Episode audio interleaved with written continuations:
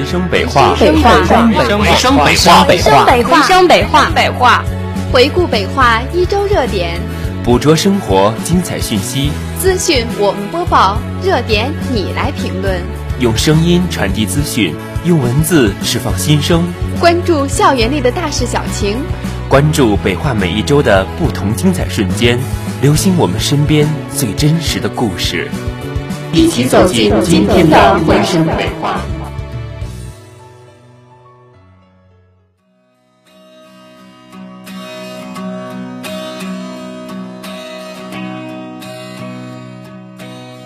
同样的事件，不一样的感受；同样的感受，不一样的心情。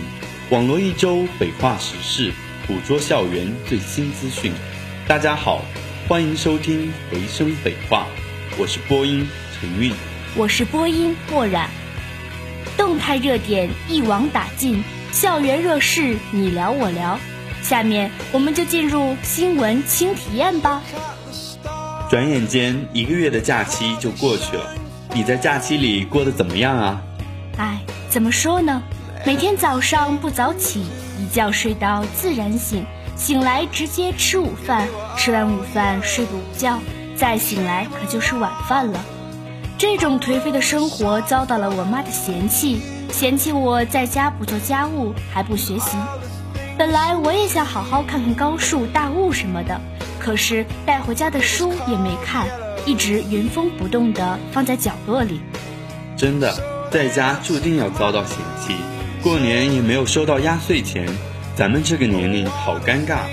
不过抢微信红包确实很开心呢，不仅拼网速，还拼手速，大家在一起互动，红包接力，好不热闹。可是收到了学校的成绩单，上学期考试考得不好，这学期确实该好好学习了。是呀。经过大一这一学期，虽然还有一些迷茫，但是我们已经对大学的学习方法有了一定的了解，并逐渐产生了兴趣，渐渐适应了这个学习环境。嗯，是该好好学习专业课了。无论你是否喜欢，无论什么专业，我相信只要用心就能学好。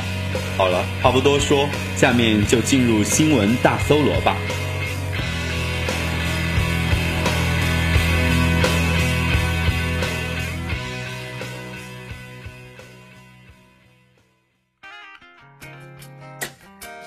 接下来是国际交流板块。三月十五日至十六日，二零一五年制药技术论坛在我校逸夫会议中心举行。本次会议由北京化工大学主办，奥星集团协办。王峰副校长出席并作主题发言。生命科学与技术学院党委书记郁长远、奥星集团副总经理马义岭及中国医药界代表。制药工程班学生及研究生共三百余人参加本次论坛。开幕式上，王峰副校长对本次盛会在我校召开表示祝贺，对参会的高校和企业界的代表表示欢迎。他从国家战略的高度分析了制药行业的总体情况和发展趋势，并介绍了国家科技政策改革对下一阶段高校和企业科技发展的影响。他指出，制药行业是国家经济的重要组成部分，关系国计民生。我国是制药大国，但还没有成为制药强国。希望企业和高校加强科技、人才培养等多方面的合作，共同为国家制药工业的发展做出贡献。也鼓励学生加强科技创新意识，为产业和行业发展贡献力量。奥星集团副总经理马义岭。介绍了奥星公司的发展历史和核心业务，并以 ISPE 资深专家的身份宣读了 ISPE 中国办公室致我校学生分会成立的贺信，表示将支持 ISPE 北化学生分会的一切有益活动，以此让更多大学生可凭借这一平台接触最为前沿的行业技术，并开阔行业视野。玉长远与马义岭共同为 ISPE 北化学生分会揭牌，并担任分会的学术顾问和行业顾问。新闻微评论：本届论坛以实践国际先进理念，助力药品全生命周期拓展为主题，深入剖析当前全球，尤其是中国制药界面临的机遇和挑战。论坛将国际先进的制药技术和运营理念引入北化，旨在加深师生对于制药实践和技术的认识，加强师生对制药行业发展重大的责任意识。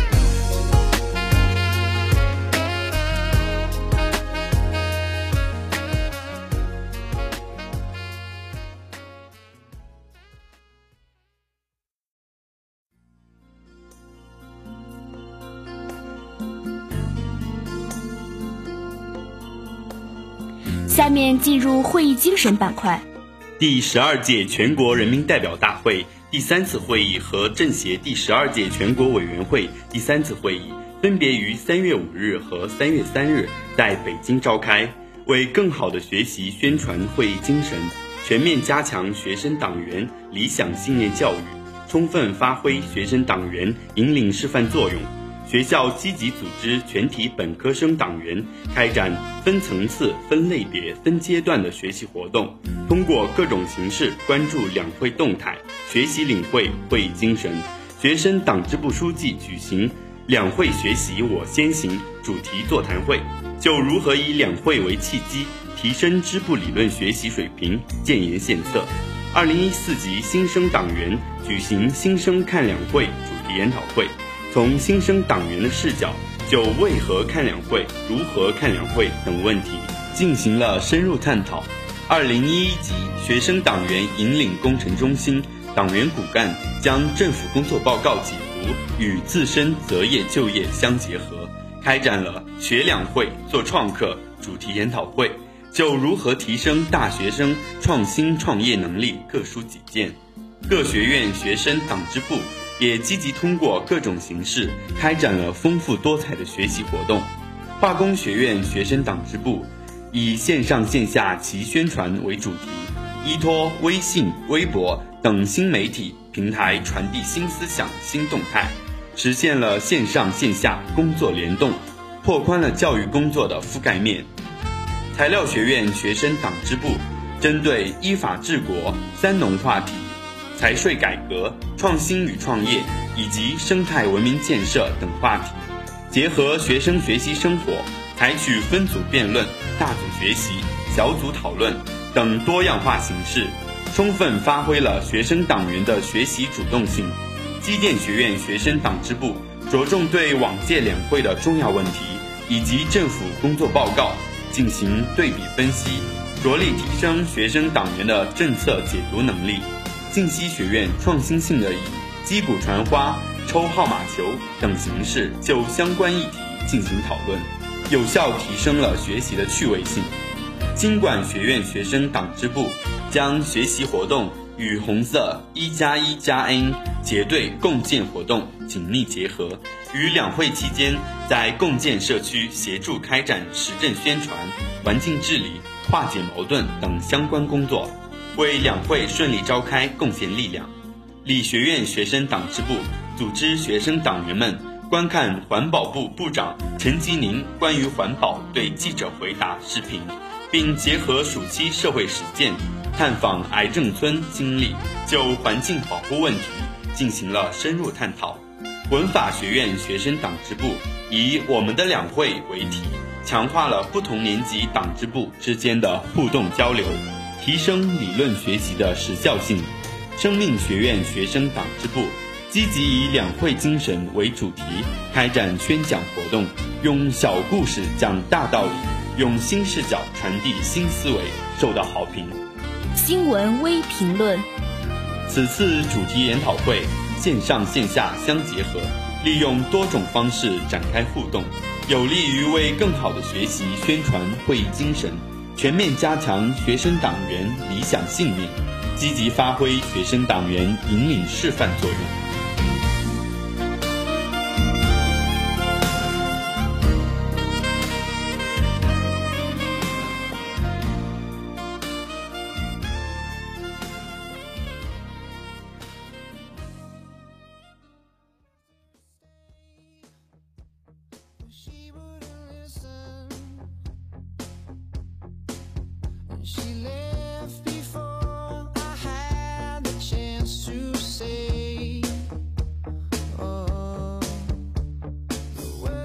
下面是京津校园板块。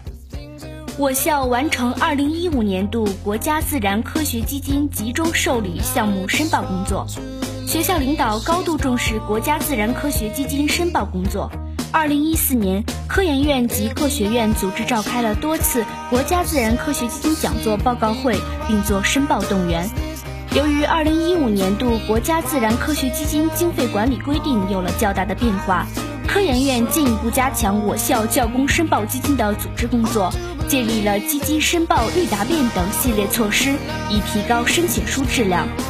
在国家自然科学基金委集中受理期，我校共申请国家自然科学基金项目二百九十九项，其中面上项目一百八十六项，青年科学基金项目六十七项，国家杰出青年科学基金十四项。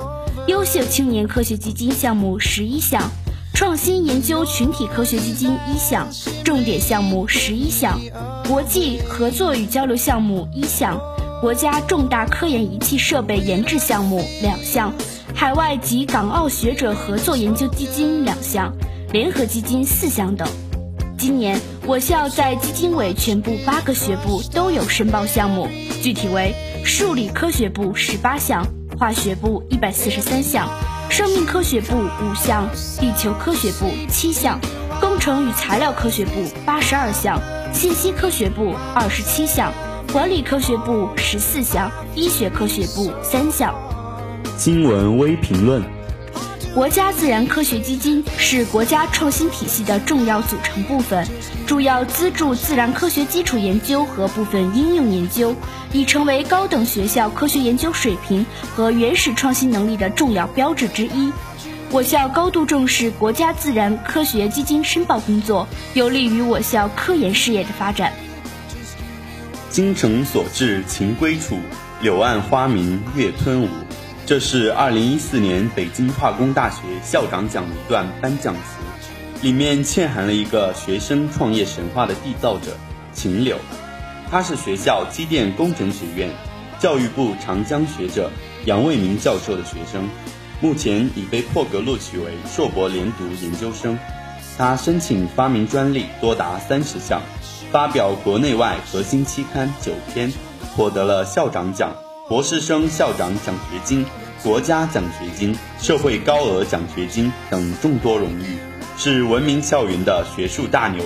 这位年轻的八零后博士，拒绝各种诱惑，毅然选择一条艰辛的创业之路。创业不是想走就走的旅程，前期需要有太多准备。尽管知道必须从零开始，尽管知道充满艰难险阻，但在学校领导和导师的鼓励与帮助下。在自己切实调研分析后，他终于走上了自己的创业之路。二零一三年三月，在得到多位投资人的投资以后，宁波格林美孚新材料科技有限公司正式成立，主要进行高分子材料、新型复合材料的研发与制造，与他的研究方向息息相关。当时正在攻读博士的秦柳担任总经理。尽情释放自己的智慧和激情，这是他人生一个巨大的突破，也是一个崭新的起点。公司成立以来，他凭借个人卓群的科研知识及经验，带领公司在新材料研制、节能设备的研发等诸多领域做出了大胆的尝试，同时将这些科研成果大胆应用在新产品中，为公司的发展定下了坚实基础。其中，纳米纤维过滤膜在空气过滤的领域表现出优异性能，并专门针对空气中的 PM 二点五，是空气过滤材料中备受瞩目的新星，能大力帮助人们摆脱穹顶困扰。此外，他还带领团队完成了轮胎设计及制造工艺国家工程实验室、北京化工大学旭日滚速研发基地。汽车塑化装备制造重点实验室等建设，发明了新能源汽车全速车身整体一次成型技术，高阻隔性纳米叠层热塑性弹性体材料成型工艺及装备，超临界二氧化碳微发泡制备超轻热塑性材料等众多成果，广受社会及媒体好评。新闻微评论：埋头苦学积淀后的激情绽放。象牙塔学子蜕变后的企业开拓者。秦柳现在正前进在为格林美孚崛起而奋斗的道路上，也奔跑在实现心中创业梦的征程上。人生不设限，秦柳用实际行动告诉世界：有梦想就要为之奋斗，为之拼搏，一切皆有可能。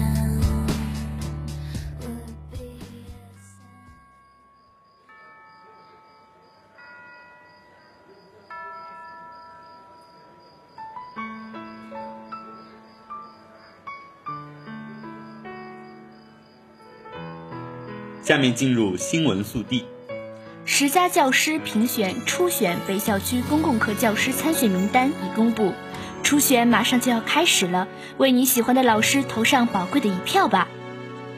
英语四六级缴费开始了，大家要留意教务网上的通知，及时缴费。英语加油！打卡又开始了，大家要早睡早起早吃饭，天天向上去打卡哦。最后是校园生活服务板块。每年的三月二十二日是世界水日。一九七七年召开的联合国水师会议向全世界发出严正警告：水不久将成为一个深刻的社会危机。继石油危机之后的下一个危机便是水。一九九三年一月十八日，第四十七届联合国大会作出决议。根据联合国环境与发展会议通过的二十一世纪议程第十八章所提出的建议，确定每年的三月二十二日为世界水日，其旨在推动对水资源进行综合性统筹规划和管理，加强水资源保护，解决日益严峻的缺乏淡水问题，开展广泛的宣传，以提高公众对开发和保护水资源的认识。联合国水机制和联合国人居署负责对全球的世界水日活动进行协调。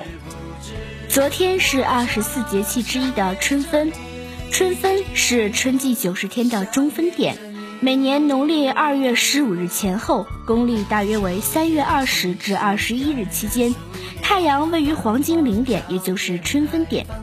春分这一天，太阳直射地球赤道，南北半球季节相反。北半球是春分，在南半球来说就是秋分。春分是伊朗、土耳其、阿富汗、乌兹别克斯坦等国的新年，有着三千年的历史。春分也是节日和祭祀庆典。古代帝王有春天祭日、秋天祭月的礼制。周礼天子日坛祭日，月令七十二候集解曰：“二月中分者半也，此当九十日之半，故谓之分。”令春秋繁露，阴阳出入上下篇说：春分者，阴阳相伴也，故昼夜均而寒暑平。昨天正好也是农历二月二日，龙抬头二月二，又被称为春耕节、农事节、春龙节，是汉族民间传统节日。